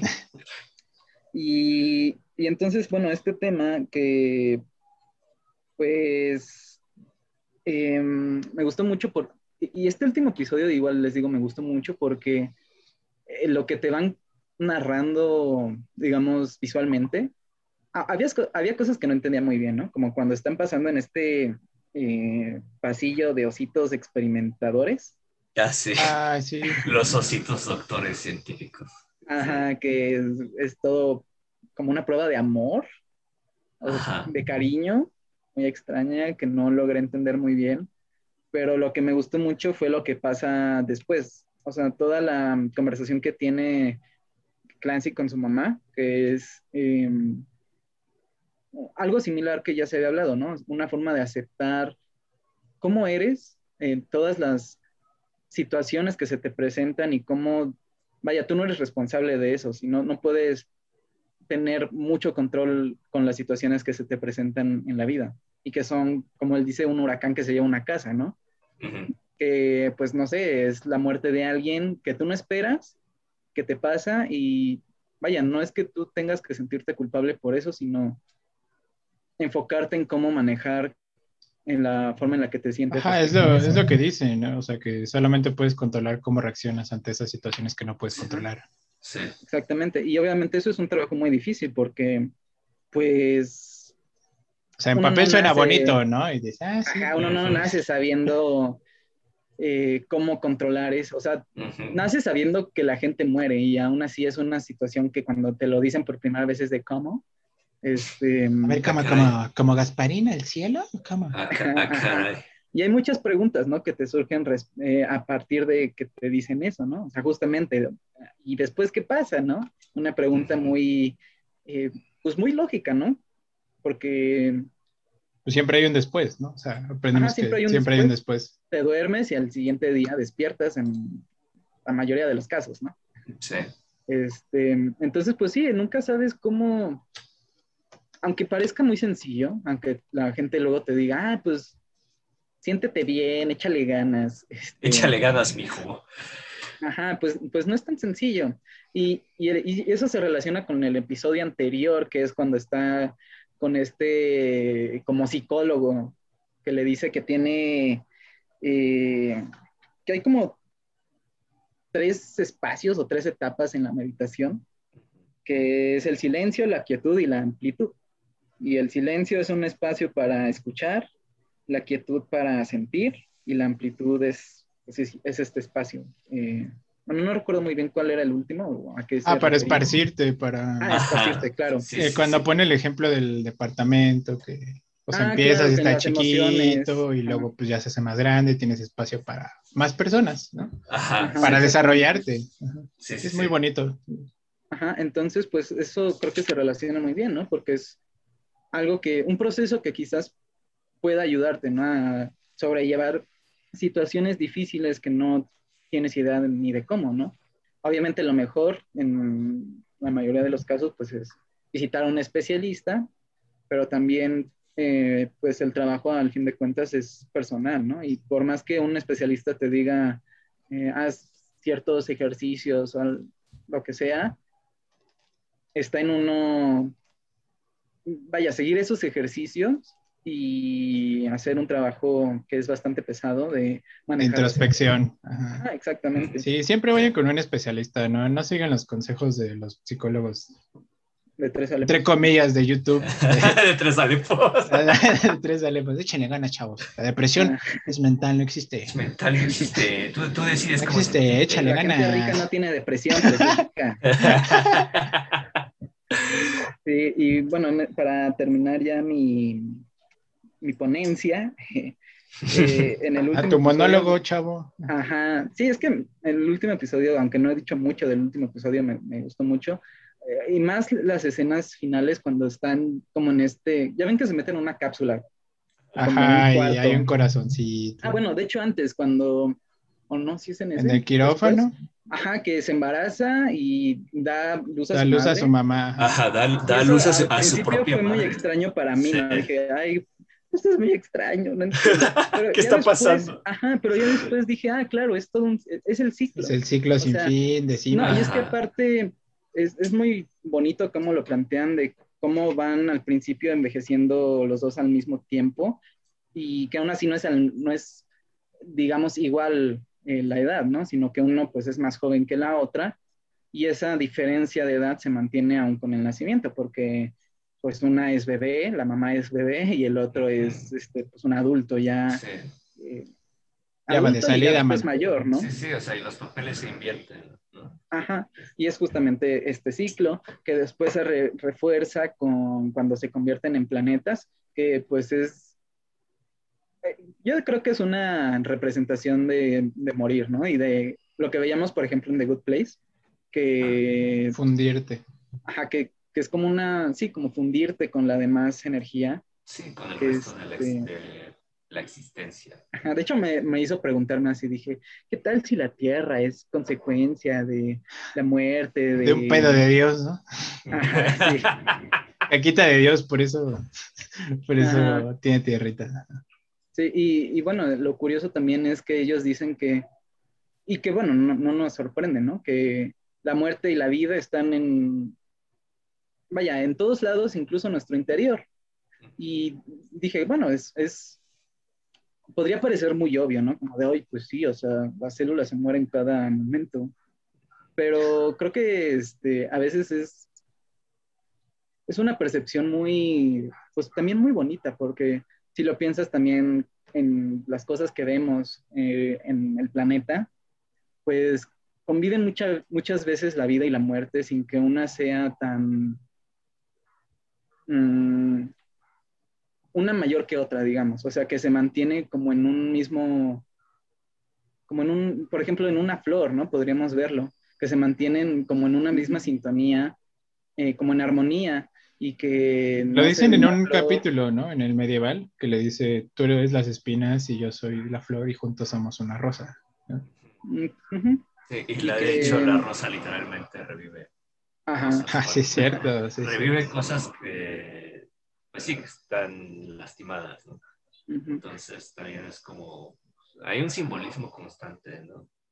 Sí, y a mí, por ejemplo, eso me gustó mucho, ¿no? De cómo esta armonía, esta relación que hay entre la vida y la muerte, a veces es, sí, a veces es muy, lo que nosotros podríamos pensar como cruel, ¿no? Muy eh, visceral, Violenta, ¿no? O sea, muy violenta, ajá. pero también hay veces en las que ambas conviven de manera muy, pues muy bella. Y en, en las últimas partes del episodio, cuando él se convierte en planeta, bueno, él y su mamá se convierten en planetas, este, y, y sale la serpiente comiéndose a sí misma, ¿no? Que es Ajá. el eterno retorno. Sí, Entonces, este, pues es justamente lo mismo, ¿no? De eh, el inicio, el fin que se convierte en inicio, que es la vida, la muerte que se convierte en, en vida, este, y cuando la mamá es absorbida por el agujero no- negro, que es, pues es la muerte, eh, vemos como este clan sí no es eh, absorbido completamente, sino que eh, con los ella, él se fragmenta al momento de que se va su mamá, ¿no? Pues es también eh, la tristeza que, el dolor, ¿no? Que también estaban hablando de eso, que cómo es, cómo uno puede sobrellevar el dolor de la pérdida de alguien, pues llorar, o sea, eh, no hay mucho más que hacer más que a veces llorar, Sí. que no es, que no es poco, en verdad, o sea, es, un, es una situación, un acto muy, muy intenso. Y pues ver esa, esa escena de el planeta Clancy desprendiéndose de pedazos y que se van con su mamá, sí fue de, ah, sí te entiendo, ¿no? Este, entonces, pues, vaya, ese, ese último episodio me gustó mucho, eh, en particular esas, esas últimas escenas, cuando está con el monólogo, bueno, no en el monólogo, con el diálogo con su mamá sobre el dolor, sobre, eh, pues sí, la muerte y cómo cómo sobrellevar este proceso, pues sí, me gustó mucho. Y, también lo que decía Arturo, ¿no? De que se, que se habla en el episodio 7, o sea, en el penúltimo, que es la monetización de la muerte. que, A ver, que es una charla con la muerte. La muerte es una persona, bueno, algo bien relajado, bien. Ah, ah, ¿Qué pasó? ¿Cómo estamos? Sí, y también me encanta cuando hay un personaje muy molesto y la muerte se voltea ahí viste tu muerte, te vas a resolver con unas pelotitas. Ah, sí. sí, y, vaya que sí, o sea, la, monetización de la muerte sí es eh, bastante grosera, ¿eh? O sea. Sí. Eh, cuando explicaron todo ese rollo, te estabas convenciendo de que... De la guerra civil. ajá, de que es más saludable este, que alguien más encargue de tus muertos. De, todo, ese rollo, sí. Yo, yo ignoraba muchas cosas de todo eso y sí me dejó así de, ay, güey. Sí, no, o sea, yo a veces lo pensaba con los funerales que luego eh, por ejemplo, en funerales de pueblo, ¿no? En donde el cuerpo está, pues, en la casa, ¿no? O sea, la, misma, gente le da el tratamiento. Sí, sí, a lo mucho quizás se gaste en el, eh, en el féretro, en, la comida, eh, y pues no sé si en el lugar en el que se vayan a enterrar, que no creo. En las hojaldras, ¿no? ¿A ustedes qué les gustaría que sirvieran en su funeral? A mí, la neta, una pizzita con una, pizza y manzanita deliciosa para todos. Ay, una deliciosa. Ajá, para todos. Ah, yo, el mío sería helado de piñón. ¿Helado de piñón? Es muy rico el helado. Oye, pero si te mueres en invierno, todos así con frío y... Es que champurrado de piñón. champurrado, de, piñón. Ajá, y bueno, una vez que eh, vives el proceso de cómo es, cómo es velar a alguien en, la ciudad, sí es bien, es muy diferente, ¿no? Lo que uno quizás espera, aunque uno pues nunca espera ese, ese momento, ¿no? Pero pues, todo te cuesta, o sea, eh, la sala, eh, el féretro, que si vas a incinerar a la persona, pues el, digamos, el, el servicio de cremación. servicio de cremación y la urna. Y, luego el espacio para guardar la urna, si quieres. Ajá. Ah, bueno, sí, si lo quieres en una iglesia, pues todavía más, ¿no? Entonces. cañón, man. Entonces todos los servicios funerarios son muy, muy caros y cuando. Oh, de hecho, hay, hay seguros que te cubren eso y bueno, hay un montón de cosas, pero es bastante, mm, pues triste, ¿no? No tanto para el muerto, porque el muerto pues ya se murió, sino para los que se quedan eh, con el muerto, porque pues ya no es nada más cargar con la muerte de la persona, sino también con todos los gastos, que uno podría decir, ah, pues es que se lo merece. Este, pero en realidad creo que no es una cuestión de, de merecer, sino de por qué tiene que ser así. O sea, por qué tiene que ser tan... ¿Por qué tiene que ser tan caro morirse? Ajá, exactamente. ¿Por qué no hay algo más íntimo quizás, ¿no? Porque pues estás ahí en la sala y escuchas a las otras personas llorar de los otros funerales y luego las escuchas aplaudir. Es una situación muy, muy extraña que, pues no sé. ¿Y, por qué aplauden? Porque, según yo entiendo, es como para como para darle un cierre, ¿no? Como cuando te aplauden en, una obra de teatro. Ah, yeah. orgullo de, aplauden ah, okay, cuando la gente pasa de quién se cierran las palabras. Y... Ajá. Ah, ya, ya, ya. Ajá. Ah, pues, está bien. Entonces, pues sí, es una situación muy bien capitalista que sí es muy cochina, la verdad, ¿eh? Sí es, em, pues sí, les digo triste, porque pues los gastos se cargan por mucho tiempo y y no es nada más el servicio, sino luego el espacio, si lo quieres enterrar, el espacio para enterrar el, el cuerpo, pues en el panteón, ¿no? Que te cuesta. Y aparte, si, si, lo, si decides enterrar a la persona, pues todo el mantenimiento de, pues, de la tumba, de que si le llevas flores, o sea, puta, es, es muy, no es sé. algo constante. Por eso no se mueren, amigos. Está muy caro. Ah, no se muera. Está cañón. Ajá. Así es. Hasta eso está caro, no manches.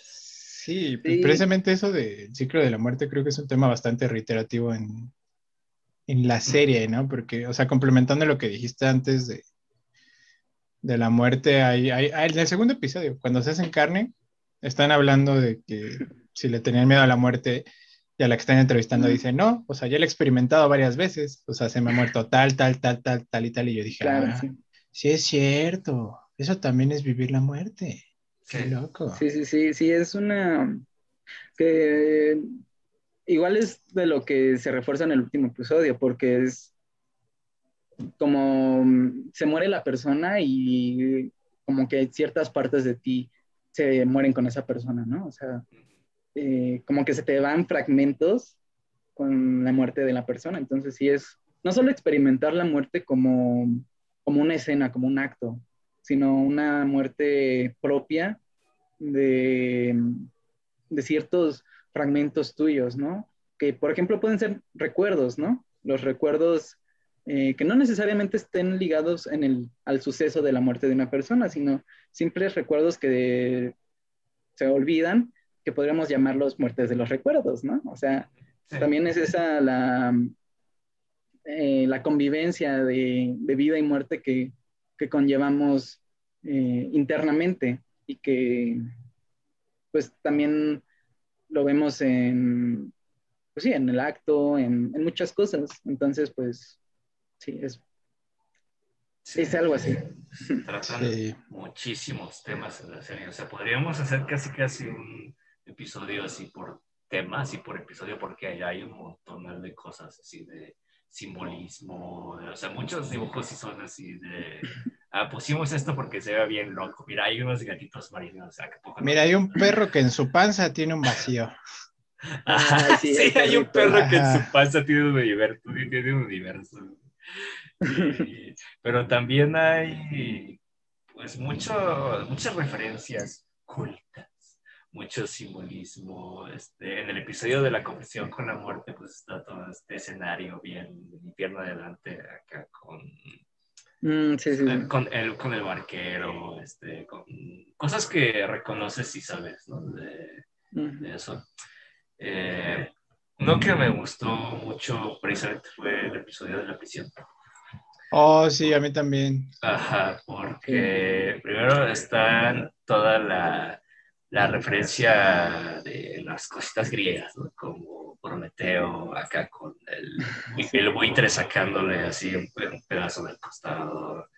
Eh, o también egipcias, porque ese me gusta mucho cuando cada vez que esta Ah, la persona... este- balanza, ¿no? Ajá, la balanza, ¿no? Con Ajá. la pluma que ponen el corazón y la pluma. En cada renacer. Ajá, cada vez que muere el, el pobre tipo. Y cómo lo ves primero lleno de ira, lleno de, de frustración y que eso es todo lo que hace, ¿no? Que está enojado y por eso pues, decide matar a su compañero de celda y es en general pues un... Pues se la pasa dañando a los demás. ¿no? Ajá, ejerciendo violencia en Ajá, contra de los demás. Ajá, para salir ad- adelante, ¿no? Y conforme va este, muriendo y reviviendo el proceso otra vez. Y lo logra. Ajá. En, en su violencia logra escapar, pero precisamente por esa violencia que ejercía a los demás termina muerto él. O sea, Ajá, escapa, sí. pero se muere. Ajá, escapa. Lo logra, consigue, pero no lo logra. Ah, pero se muere, ya sea porque alguien más ejerce violencia en él o porque muere de forma violenta, ¿no? Y luego como que primero cae en la desesperación el tipo. Ajá, ¿no? se echa a llorar el chavo. Ajá, se- o Pero sea, un llanto se echa a así cañón. Porque, porque pues no manches, crisis existencial como...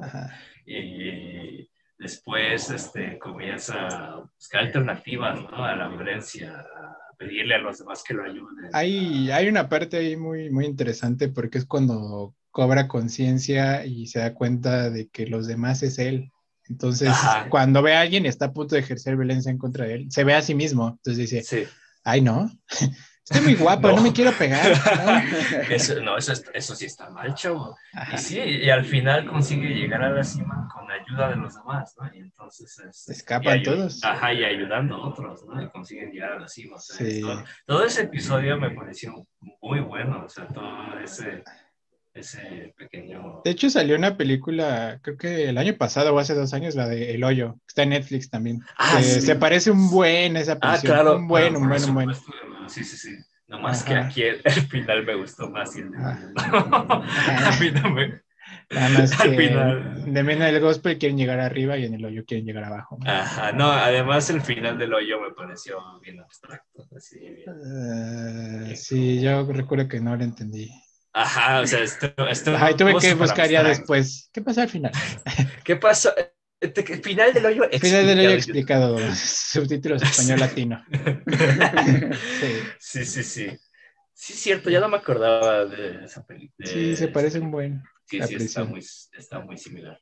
Y también, de hecho, está muy curioso porque si, te das cuenta, todo el rollo de que en la prisión hay un motivo y se están escapando todos, y de que se rompió la celda y se caía la comida del tipo y por eso mató al otro, fue porque, estos, fue porque estos imbéciles se metieron.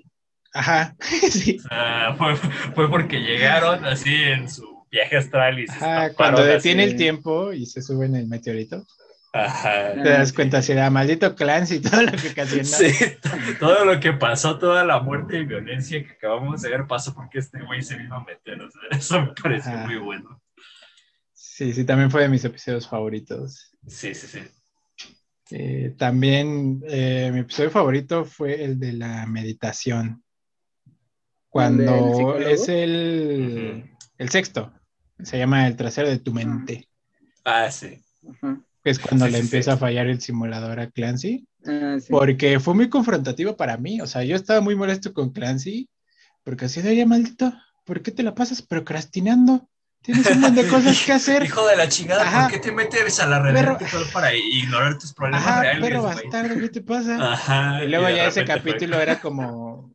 Creo que habla incluso del espejo, ¿no? De, Ajá, habla de cómo, pues vaya, lo que te refleja y cosas así. Yo así de, ay, me cae my Clancy porque hay cosas de mí que no me gustan. Ah, y también esta parte, de, esta parte de la meditación me, me gustó mucho. Me recordaba a una serie de Netflix que se llama Guía Headspace para la meditación, que igual como que te enseñan a, meditar.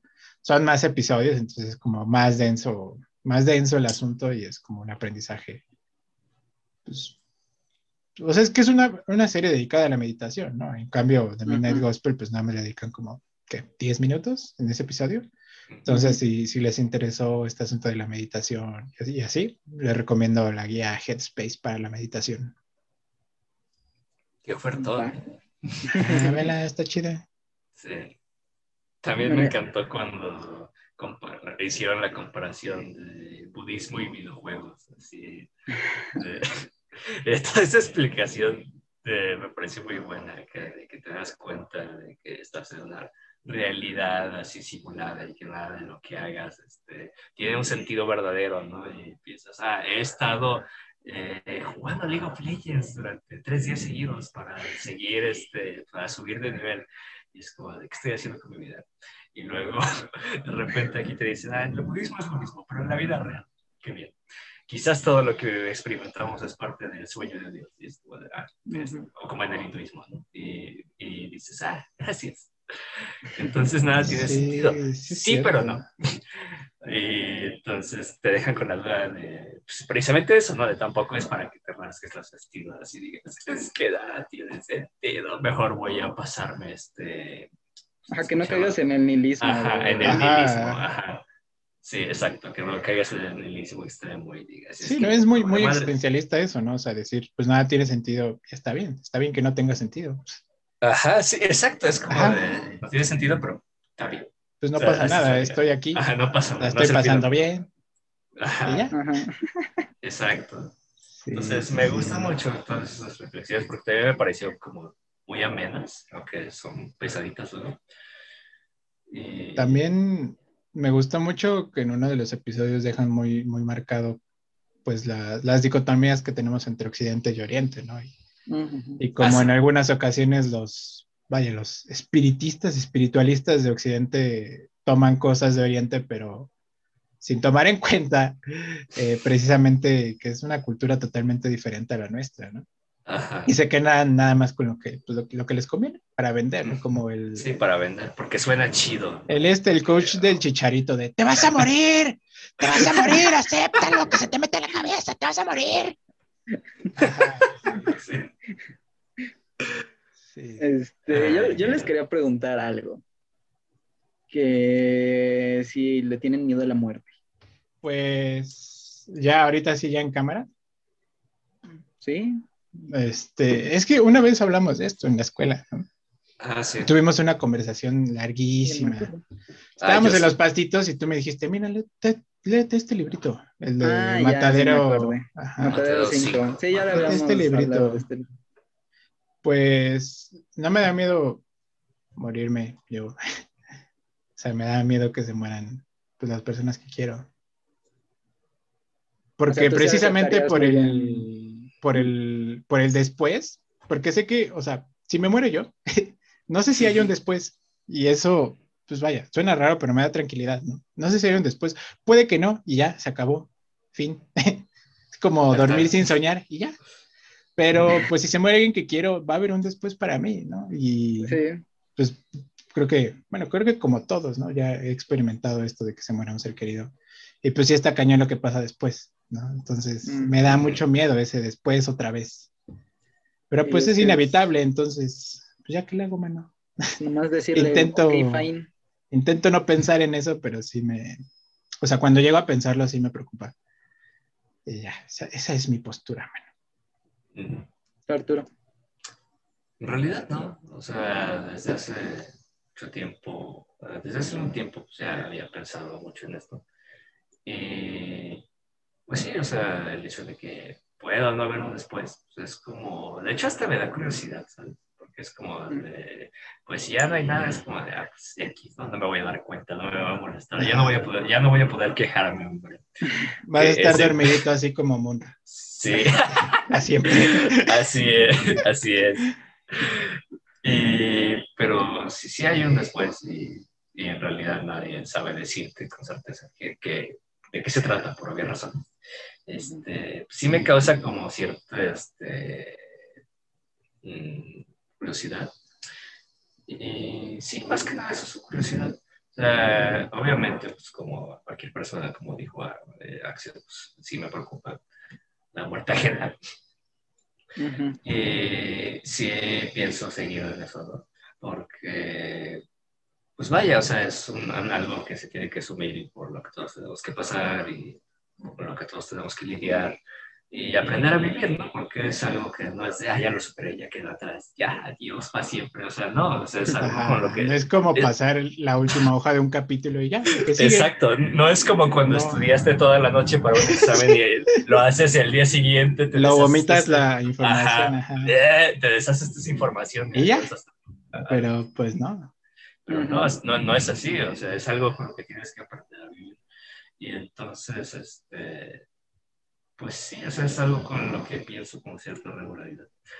Eh, y ya, o sea, lo demás allá me da más que nada curiosidad, o sea, y sobre todo pensando en la conciencia, porque yo pienso que parte de lo interesante ahí es si hay algo después, eh, pero no te acuerdas de lo anterior, entonces es como un reseteo total, así como, Sí. como, como de una compu, así de que así hay una vida después, pero no te vas a dar cuenta y entonces no vas a saber qué onda. De chiquito me daba miedo eso y me enojaba así de, pero si me muere el reencarno ya no me voy a acordar de mi abuelita. Ya no te vas a así que chiste. Así que chiste, ¿no? Así para qué. Ajá. Y sí, esa es una como una cuestión interesante, ¿no? Pensar qué es mejor. O sea, ¿qué pensarían que ustedes, qué pensarían ustedes que es mejor? Eh, mantener la conciencia o no. Por- Porque también, o sea, pensando cómo funciona la memoria, en qué momento te vas a seguir acordando, ¿no? De- A mí sí No, me gustaría anterior, como, ¿no? me gustaría que fuera como en The Good Place, que vivieras así como un epílogo y ya después, no, ya, Ya se acabó el juego, vámonos. Sí. Que se funda Es la conciencia. Es que, es que sí es como el mejor final. ¿no? Ajá. Cuando desbloqueaste el final bueno de un videojuego, que hiciste Sí. todo chido, ajá, Good ending tienes. Ajá, el good ending, Sí, tienes sí, así sí. tu epílogo, que- que... cotorreas con tus muertitos, esperas a los es que, todavía no se han muerto y ya. que, que mantienes la conciencia y te toca reencarnar en algo bien feo, entonces nada más vas a vivir todo. no, man. Todo En el conejito. Ralph. Porque, ajá, o sea, vas a vivir en el constante sufrimiento de, ay, es que antes mi vida era mejor. Y entonces vas a ser muy infeliz. Yo, yo por eso preferiría no, Ya. no mantener sí. nada, porque si Nada. no, o sea, puede que te toque algo mejor, ¿no? Y qué chido, pero si no, pues, Estás muy abuelado. Sí. ajá. Sí, imagínate, te tocó una mosquita, tienes 24 horas para. Perdiste. tu familia.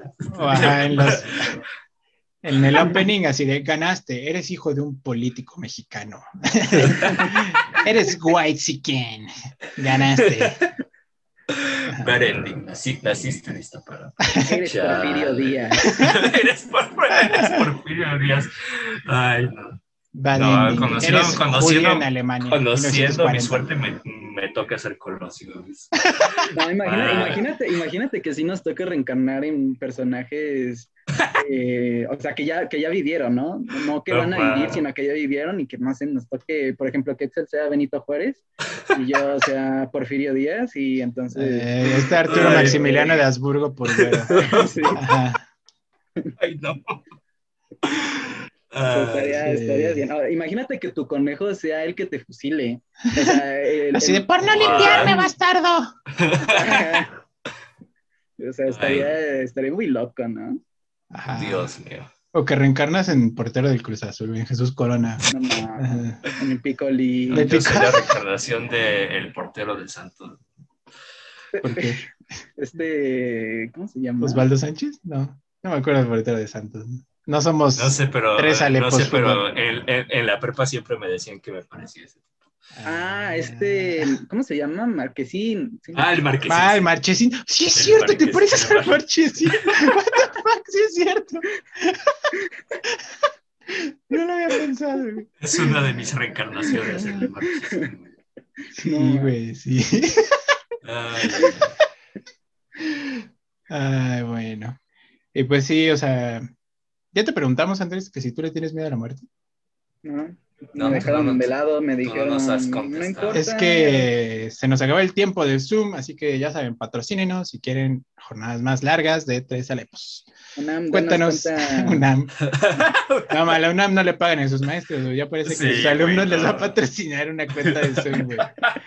Pero ubícate. Este, ¿Tú le, le tienes miedo a la muerte, Andrés Ramírez? eh, yo creo que no tanto, o sea, a mi muerte, eh, no tanto, digamos, el acto de ya encararla, sino... Ah, No, es que, o sea, a mí, por ejemplo, me da miedo o ansiedad el cómo. O sea, Ah, sí, eso sí. Eso sí, hermano. Sí, veas. porque... Es que sí. mm, Vivir en México sí te da una incertidumbre bien cañona. Sí. así de- No, en tú donde, en, Solo eso, o sea... en luego donde el- sea. Ajá, Ajá. es que luego el cuerpo hace cosas que eh, no entiendes por qué las hace. Entonces, em, pues vaya, em, sí, sí me causa como ansiedad que eh, mi cuerpo empiece a hacer eh, cosas extrañas. Que digan, "Mm, como que te hace falta una bola en tu pata. Ajá. Que un cúmulo Sí. de células diga, "Mm, vamos a reproducirnos hasta el infinito, ¿no? Ajá, a ver qué pasa. Así. Entonces. Sí, o sea, esas, esas situaciones sí son como de, ay, em, Sí, sí, sí. o, o o que una o- arteria decida, "Mm, como que hoy tengo ganas de taparme. Adiós. Ajá, Mm, sí. Sí. Oh, Sí. Sí, porque, o sea, Sí, sí, más sí. que nada es por el, el dolor, ¿no? Que uno puede sentir. Ajá. También el sufrimiento, el- la agonía que puedes llevar por varios meses o años, ¿no? Es Sí, sí, sí. Luego el cuerpo humano sí es bien tontito, ¿no? O sea, porque ahorita que lo mencionas me recuerda mucho a la, a la temporada 1 de Masterchef, de una participante que se fractura la Sí. pata porque dio un mal paso. O sea, nada más da un pasito hacia Es- es- abajo y se fracturó la pata. Porque un día se le olvidó cómo caminar. Ajá. Así con, con normalidad. Está- ¿no? Ajá, está. O sea, está imagínate cuerpo humano. también. O sea, imagínate si ese día en el cine hubiera sido tu último día en este sí, es cierto. Sí. Sí, o sea. Imagínate, güey. O sea, sí, está cabrón. Sí, entonces Eh, es esa la situación como que más me causa mm, pues ansiedad y miedo, ¿no? De mm, ¿cómo, Sí. cómo me voy a morir, no? O sea, y, y justamente es ahí cuando ya eh, puedo entender lo que puede significar que aceptar la muerte sea liberador, ¿no? O sea, de que, o sea, estás sufriendo por meses, incluso días que puede parecer poquito, pero sufrir varios días, una semana, pues es bastante. Y entonces en el momento en el que ya estás eh, encarando la muerte, incluso aunque tú no lo sepas, ¿no? No es como que, oh, eh, Ajá, veo la o sea, luz, tengas ¿no? un O sea, momento. Un Que te momento des con tu escudo y tu espada así de muerte. Como Ajá, este. Aquiles afuera de las murallas de Troya. ¡Héctor! No, o que tengas un momento acá de, de, de repente. De epifanía, de re- ¿no? ajá, de epifanía, sí, de realización, así de, Sí, oh, mi, mi momento ha llegado. ¿no? O sea, Ajá, sí, no, no, no, no, no creo que sea así, digo, puede que sí, ¿no? Que me empiece a ver ángeles. Este, Y que, te, y que te digan, no, ya te tocó, hijo. Ajá, pero que los ángeles te estén haciendo pito así de, no, tú no, más para abajo, chavo. ¿Qué, Te qué muy crees? ahí me ¿Qué equivoqué. crees, hermano? Tú no tienes visa. Ahí está. mal. Sí, es cierto. Ahorita vienen por ti. Que llegue la migra al, al cielo, ¿no? Así de, La no, venimos buscando un tal Ramírez. Sí, entonces, este, digo, igual y nada más te anestesian y, y pues ya, ¿no? Ese es tu momento. No te despiertas, ¿no? Ajá, ese es tu momento, ¿no? Eh, antes de que te Ah. anestesien y estés contando hasta 10, que no llegas al 10 y pues ahí estás. Y eso Mañana es me ponen unirse, ¿no? anestesia por la muela, ¿eh? Muchas gracias por, por Ah, hablar de estas cosas, ¿eh? Gracias, Es Andrés, Es, gracias. es, ge- No, es pero general. es diferente porque si es, ajá, si es general, que te duermen, eh, pues ahí, ahí sí, ¿no? De hecho, ese es el riesgo Ajá, de la o sea, una anestesia cosa es general. una inyeccioncita en el hocico, güey, y otra es una anestesia general de esas que te dicen de repente, ¿ves mi mano? Y tú, Simón, y de repente, uy, como si alguien hubiera apretado. el La veías.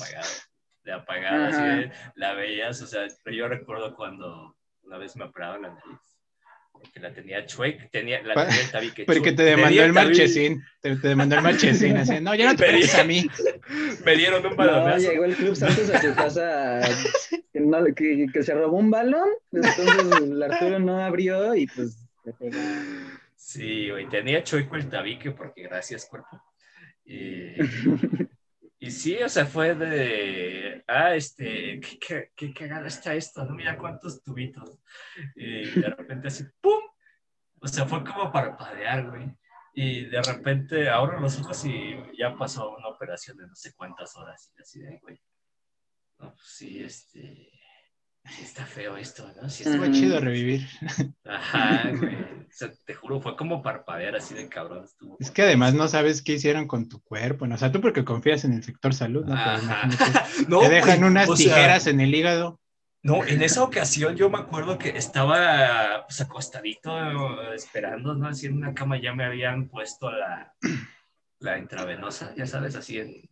La intravenosa, Ajá, la, con albur. La bolsa. y de- de- despertaste embarazado. No, estaba yo ya ahí conectado, güey. Y todo, y que pasa el doctor y yo casi con su libretita y yo así ah, ya voy a pasar, ¿no? Y me dice, ¿eres tú el del brazo? Y yo, no, no, no, yo no. Eso no, güey. Es el de al lado. Entonces sí, sí me quedé así. de, "Verga, Imagínate que ya estoy inconsciente o algo y este es el del brazo, así pásalo y despierto en un brazo o algo así. Sí, sí, es bastante eh, de ansiedad, ¿no? Ajá, güey. Entonces, pues sí, y luego además la la, anestesia tiene algo que, que si te da ansiedad, hace que con la anestesia tengas más ansiedad. O sea, si te toca despierto. No, está, está Nunca muy me ha pasado. No, pero- me pasó apenas, güey. Sí, sí te pasa. Sí me pasó. Y de hecho, el, el dentista sí me dijo, te iba a sacar las tres, pero ya te vi muy nervioso y mejor nada más dos. Y yo así, ah, bueno. Gracias. Ajá. Mío. No aguanta, la generación Es de que- cristal tenía que ser. Ajá, yo de la última, única vez que me acuerdo que, y ni me acuerdo que me habían puesto anestesia porque igual me dolió, fue una vez que me abrí el ojo, bueno, el párpado. Y este, y entonces evidentemente llegué a urgencias y pues yo tenía, no sé, unos siete años, seis. Pero ¿cómo, cómo te lo abriste? O sea, ¿tu ¿Cómo amiguito te aventó una es piedra que- en el estacionamiento? Es que yo estaba en casa de, de mi abuela y entonces eh, pues todavía estaban los teléfonos de, de antena y yo estaba saltando en el sillón y no sé cómo. No este, manches, no manches. Ajá, como que me pegué con la antena y se Güey, me como, abrió. la, como el hito de Pixar de la, de la, paleta que va saltando. No manches, no. ahí. Así le cayó el Andrés a la antenita, güey. Güey, no manches. Sí, entonces pues no recuerdo haber sentido el dolor, pero sí sentí como extraño, ¿no? Y entonces pues sí, mi mamá iba saliendo del baño, me volteé a ver y pues ya con sangre, ¿no? Así de como película de terror. Y pues todos en crisis, eh, me llevaron al hospital eh, y pues bueno, ahí estuve, o sea, no, no me quedé internado, fue de entrada por salida, pero sí fue bastante feo porque eh, pues yo no me podía estar quieto y no me pusieron anestesia general. Entonces me pusieron camisa de fuerza. No mames. No manches, güey. Qué, más- qué cabrón. Pues, es que, pues eh, lo entiendo, ¿no? O sea, es un niño que si se mueve en un, en un Ajá, proceso pues, delicado en el. Sí, ojo, güey, te Sí, sacan el ojo. Puede, puede salir muy mal eso. No. Y, y sí me acuerdo, bueno, no me acuerdo, más bien me, me comentaron a mis papás que pues sí estuvo muy cerca de que me dieran el ojo directamente. Entonces, eh, pues me, me quitaron piel muerta, que ya se había necrosado, eh, me cosieron y, y, pues como no tenía anestesia general, imagínense ahí la escena de Oye, ver ¿te, cómo... ¿Te tomaron foto con tu camisita de fuerza? ¿O- No manches, no. No, güey. ¿En qué momento? Ay. Alguien llevó una cámara así, no me voy a perder Sí. esto, no me voy a perder La esto, primera cirugía del Andresito. No manches, no manches. Sí, no, entonces, este, pues sí, eh, yo medio me acuerdo que veía la luz del quirófano, así bien blanca, y me sentía como Anakin cuando están poniéndole el traje, así. este, Estabas esperando sí, a que hora llegaba el casco. Bien enojado con la antena, ¿no? Así You were my brother, antena. Sí, Ay, no. sí, entonces, pues fue como que la única experiencia así que necesité anestesia, y te digo, no fue ni general, ¿no? Fue nada más de inyección cerca del ojo para que, pues, medio no asienta. Mm, Este- Para que se te durmieran todo eso y ya. Ajá, pero ya, o sea, de los dientes que me han sacado, me pusieron anestesia que era como spray. O sea, ponían una, mojaban un algodón y me lo ponían en, pues, en la encía, creo, en la parte en que me iban a sacar el diente y sí se sentía, se adormecía y pues ya nada más sentía los jalones, ¿no? Pero pues no, no sentía nada más. Entonces nunca me han picado en la boca y qué bueno, no quiero que me piquen Ay, en se la boca. siente muy raro. pero- Sí, está sí. Ah, Sí, porque además le decía, duele, duele. Sobre todo cuando es más de una vez y te dejan todo idiota. Bueno, no sé qué pasó contigo, porque a mí no me dejaron idiota. Entonces, sí, yo creo que Arturo tuvo muy Ah, suerte. Arturo se drogó de a Davis. Se drogó, se cayó, se le cayeron los dientes e inventó Sí que salí, se fue. sí salí, sí salí bien volado esa vez. Así, sí, ¿Sí? sí, me sentí así. Fue, era en casi como... Gospel. Ah, sí, Sí, güey. Ya Voy a animar mi podcast. el tercer ojo, güey. Así. sí. Ah, Entonces sí, pues, ¿Saben? no sé, quieren, ah, ¿qué? sí, me, me acordé que, pues precisamente ese miedo a la muerte, pues, o sea, se gestó en mí desde muy chiquito, ¿no? O sea, creo que, pues como tratan en The Midnight Gospel, que desde chiquito se va formando como tu, tus caracteres identitarios, ¿no? Entonces, desde chiquito yo tuve un ego muy, muy grande, muy elevado. Entonces ya afortunadamente ahorita con esta terapia que he estado teniendo, pues, pues he aprendido como a dejar atrás eso, ¿no? O sea, no estoy diciendo que ya no tengo ego, porque creo que, bueno, a mí, eh, desde mi punto de vista creo que el ego no desaparece, ¿no? Simplemente está ahí y tú puedes Ajá. controlarlo. Y ya he aprendido a hacer eso y antes lo que pues, me molestaba de la muerte era que yo ya no iba a existir, ¿sabes? Y eso era lo que me molestaba. Yo decía, pero ¿cómo va a seguir el mundo si yo ya no existo? Así que Wow. chiste. Ajá, o sea, pero pues ya, o sea, lo he aprendido a controlar y, a aceptar la idea, ¿no? Y, ya. Sí, Y yo- ahorita, ah, bueno, ahorita, pues, creo que afortunadamente he estado viviendo la vida que he querido llevar y he estado siendo el hombre que quiero ser. Y pues por eso ya me siento más tranquilo con la idea de, de fallecer, ¿no? pero no por eso me quiero morir ahorita. Ajá, sí, sí, sí. Ese tampoco me nada malentienda más su es- Ajá. Tampoco así. Diosito, no me vayas a matar. No, creo que sí te entiendo en el sentido de que, o sea, estás como. dis- Es que no es, no sé. Es que sí estás como aceptando, ajá, dispuesto, aceptando a que en algún momento vas a morir, ¿no? Y que no. Y que es esta aceptación que, pues a veces es muy difícil, ¿no? De, de, pues, de caer en ella, ¿no? O sea, cuando te dicen, pues vas a morir, eh, pues dices, justamente, ¿no? Como te pasó a ti. Dices. ¿cómo puede eh, seguir el mundo sin mí?